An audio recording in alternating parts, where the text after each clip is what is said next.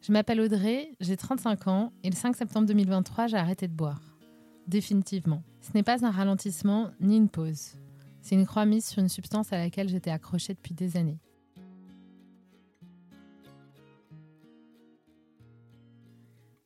Dans ce deuxième épisode, je vous parle de ma décision. Comment elle est arrivée presque sans prévenir. Comment t'as décidé d'arrêter de boire? Cette question, on me l'a souvent posée quand j'ai annoncé ma sobriété un petit peu comme s'il y avait eu un événement particulier qui avait motivé ma décision, un déclencheur, comme si c'était passé un cataclysme pendant l'été qui avait fait euh, que j'avais décidé d'arrêter. Et pourtant, ça s'est pas réellement passé comme ça. C'était plutôt une succession de petites étapes qui, euh, isolément, ont l'air de pas grand-chose, mais qui, mises bout à bout, m'ont mené en douceur, justement, euh, vers cette décision. Et c'est assez magique parce que finalement, même un mois avant, jamais j'aurais imaginé que j'aurais été capable de prendre une décision aussi radicale que d'arrêter de boire définitivement. Alors il y a un premier événement auquel je pense, que je vois un petit peu comme la première étape. Euh, c'est un soir en mai dernier. J'ai passé une soirée alcoolisée, quelque chose de très régulier à cette époque. Euh, j'ai beaucoup bu, je suis rentrée, je me suis endormie hébétée. Euh, sauf que du coup, vers 3 heures du matin, je commence un peu à me retourner dans tous les sens, à me sentir pas très bien, j'ai mon ventre qui tourne. Je commence à avoir des pensées assez négatives, euh, je commence à ressasser, à me dire ah, tu bois trop, c'est pas bien, t'as un souci. D'un seul coup, je me lève brutalement et j'attrape mon téléphone et je me mets à pianoter test dépendance à alcool. Alors je ne sais pas pourquoi, ce soir-là en particulier, euh, j'ai décidé de faire cette recherche, comme si j'avais un besoin imminent euh, de savoir si ma consommation d'alcool était excessive, chose que je savais déjà évidemment. Euh, mais en tout cas, ça a été un premier pas finalement vers cette décision d'arrêter, puisque ben, j'ai quelque part en écrivant ça, je prends conscience que j'ai un problème, j'ose l'écrire, j'ose taper les mots et euh, j'enfonce une première porte. Et donc, cette première porte ouverte, finalement, elle m'a amenée à l'étape d'après. Euh, et l'étape d'après, c'est la découverte d'Olivier. Donc, dans mes recherches, je tombe sur Olivier. Et Olivier, il est coach de sobriété. En fait, il a été dépendant à l'alcool pendant des années et ça fait 15 ans qu'il est sobre. Et aujourd'hui, il accompagne des personnes dépendantes à l'alcool à s'en sortir. Je tombe donc du coup sur sa page de rendez-vous. On peut échanger avec lui pendant une heure euh, par Zoom. En soi, c'est pas très engageant. Je pourrais juste euh, voir. D'ailleurs, pendant deux secondes, je me dis tiens, euh, si je prenais rendez-vous. Et en fait, euh, pour moi, c'est trop. c'est un pas beaucoup trop grand dans la mesure où je suis pas prête à accepter complètement que j'ai un problème avec l'alcool. Et puis surtout, si je commence à m'aventurer là-dedans, ça veut dire que probablement il faudra que j'arrête de boire. Et à ce moment-là, il est impensable pour moi de changer de mode de vie, d'arrêter de boire et donc de changer de mode de vie. Je suis absolument pas prête à ce moment-là. Mais je me mets à suivre Olivier, à m'intéresser à ce qu'il poste. Euh, euh, il parle de la sobriété, il parle de la dépendance, il explique comment ça marche et euh, ça m'intéresse. Évidemment, ça fait écho à ce que je vis. Et donc, je, je suis tout ça.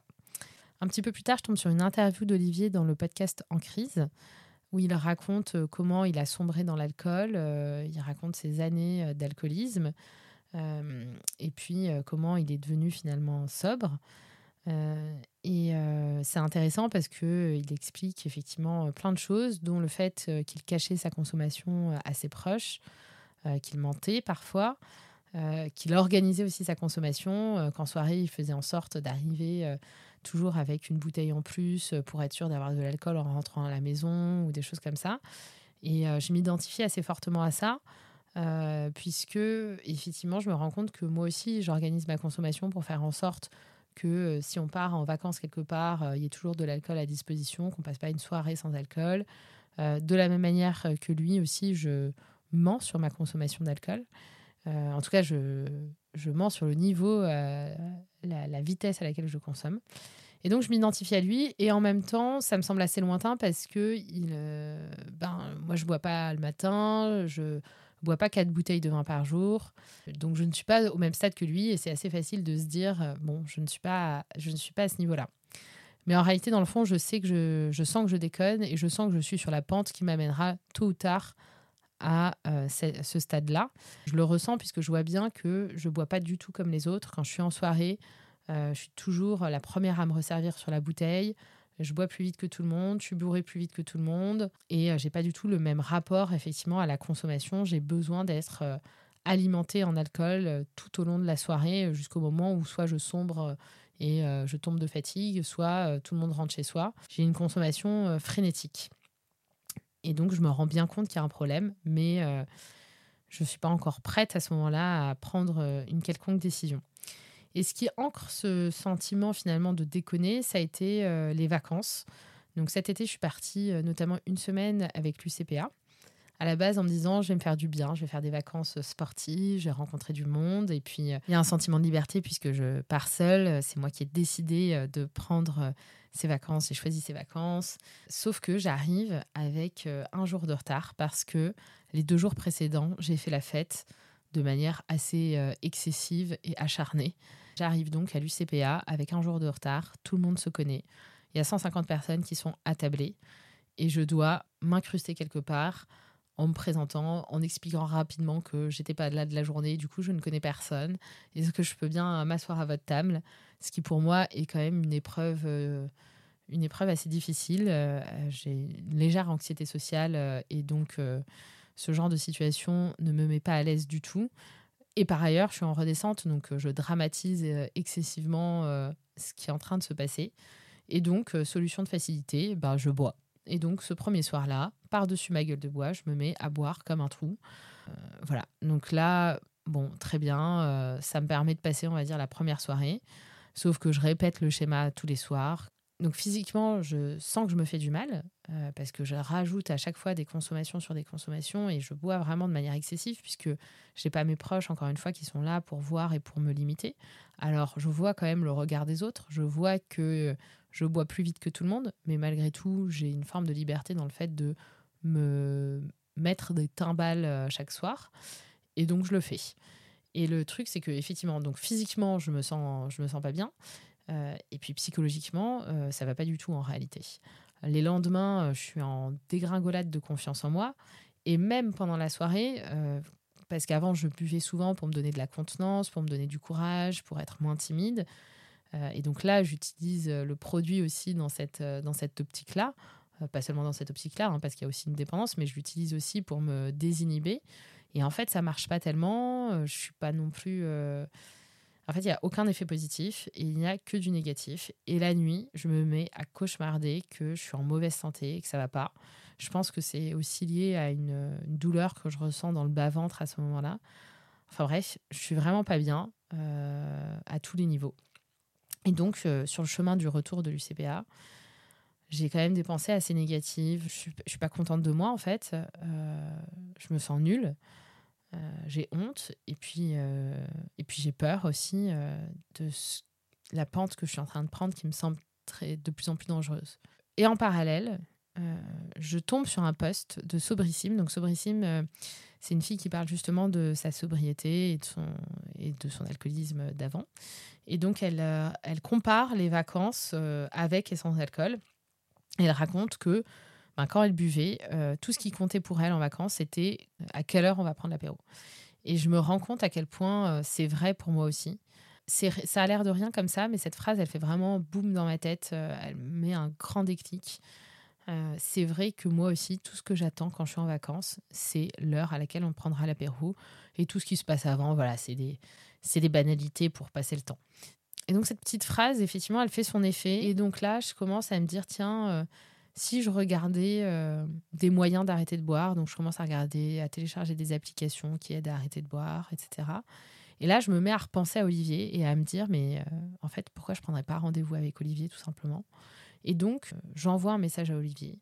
Je réfléchis pas. Je lui dis, j'aimerais euh, qu'on échange, euh, j'aimerais être accompagnée, qu'on peut se parler? Et donc, on fixe ensemble la date du 5 septembre pour euh, ce premier échange. À ce moment-là, je ne sais pas trop ce qui va se passer le 5 septembre. Je, soupçonne fortement que la conclusion d'Olivier sera qu'il est mieux d'arrêter, puisque j'ai bien compris que son, son postulat, c'était pas, c'était pas de dire que on peut limiter sa consommation. En tout cas, quand on est alcoolique, on ne peut pas. Mais je me projette pas trop en revanche, je pense que les deux semaines, les deux semaines entre le moment où j'ai pris contact avec Olivier et le moment où on a notre rendez-vous, elles sont assez bénéfiques parce que euh, mais inconsciemment, il y a quand même des choses qui se passent. On se prépare mentalement, je pense, à ce qui va, ce qui va potentiellement arriver, qui est euh, potentiellement un arrêt, même si euh, j'essaye pas du tout de me projeter. Et puis, c'est aussi un moment où je suis avec. Euh, j'ai retrouvé des proches à moi, des, personnes très proches. Et donc là, les langues se délient parce que j'annonce que j'ai pris ce rendez-vous et que je compte me faire accompagner et que je compte changer. Je savais déjà que c'était un problème pour eux, mais là, euh, les langues se délient vraiment plus fortement. Ben, mon frère en particulier, en fait, euh, me prend entre quatre yeux et me dit que j'ai totalement déconné, que, je, que c'est compliqué euh, de passer du temps avec moi, que j'ai l'air d'être absente, que dès que je bois, je commence à déconnecter très vite, que c'est désagréable pour lui et pour ma belle-sœur, qui en l'occurrence est une très bonne amie à moi. Et donc, évidemment, ça me touche énormément, ça me fait du mal parce que les mots sont assez durs. Mais je sais très bien, euh, enfin, à ce moment-là, je me doute qu'il y a aussi une intention de vouloir me foutre un dernier petit coup de pied au cul, un dernier bon coup de pouce pour réussir cet arrêt. Mais en tout cas, euh, ça marche en fait, ça me, ça me fout encore plus la rage. Euh, notamment aussi parce qu'il me challenge un petit peu en me disant c'est pas sûr que tu réussisses à arrêter. Et donc il y a vraiment tout ce travail-là qui s'est fait pendant deux semaines et l'aide de mes proches qui m'ont permis d'arriver à ce rendez-vous et euh, même si je le savais pas, ben, en fait, euh, d'être prête. Donc finalement, comment j'ai décidé d'arrêter? Euh, Vous avez compris, c'est pas forcément un événement déclencheur en particulier. Ça a été une succession de différentes choses. Alors il y a eu des mini-événements, des choses qui font des prises de conscience. Puis il y a aussi toutes ces petites actions, ces recherches, ces lectures. Tout ça fait que à chaque fois, on ouvre une porte et on se rapproche de cette possibilité d'arrêter, on commence à se dire que finalement, c'est pas impossible d'arrêter de boire. Euh, mais pour ça, il faut ouvrir toutes ces petites portes et ben, arriver euh, là à un moment donné, un peu comme par magie. Et donc, pour illustrer ça, j'aimerais vous faire écouter euh, un extrait euh, du podcast Sortir de l'addiction de Gabriel Raskinet, dans lequel il interviewe Alexandre Beillet, qui est un ancien alcoolique et qui raconte plein de choses intéressantes, mais qui parle notamment justement de ce côté-là, comment on peut arriver finalement à prendre une décision. Et je trouve que ça fait plutôt très bien écho. Il suffit de faire un petit pas chaque jour, une recherche Google ou que ce soit un coup de téléphone à une personne, ou que ce soit prendre un renseignement, ou que ce soit voir quel sera le tarif de, cette hospitalisation. Peu importe, chaque jour, vous faites votre petite recherche. Mais chaque fois que vous avancerez d'une case, vous avancerez vers une issue favorable, quelle qu'elle soit.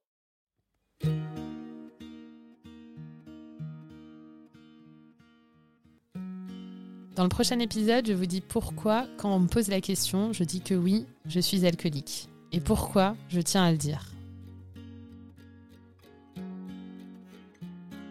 Merci d'avoir écouté cet épisode. Dans ce podcast, je partage mes ressentis, euh, mon analyse de la situation, mais ça reste ma propre compréhension. Donc je serais ravie d'avoir vos retours euh, sur votre expérience dans le cas où vous êtes euh, dans une situation proche de la mienne. Et puis toutes les questions que vous pouvez vous poser. Ça me nourrit et ça me permet aussi de faire évoluer le sujet. Donc c'est important pour moi. Vous pouvez me contacter sur Insta, sur Sober Bridget, c'est sober underscore Bridget.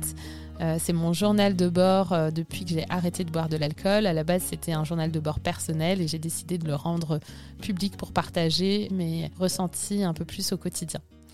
Merci beaucoup encore et à très bientôt.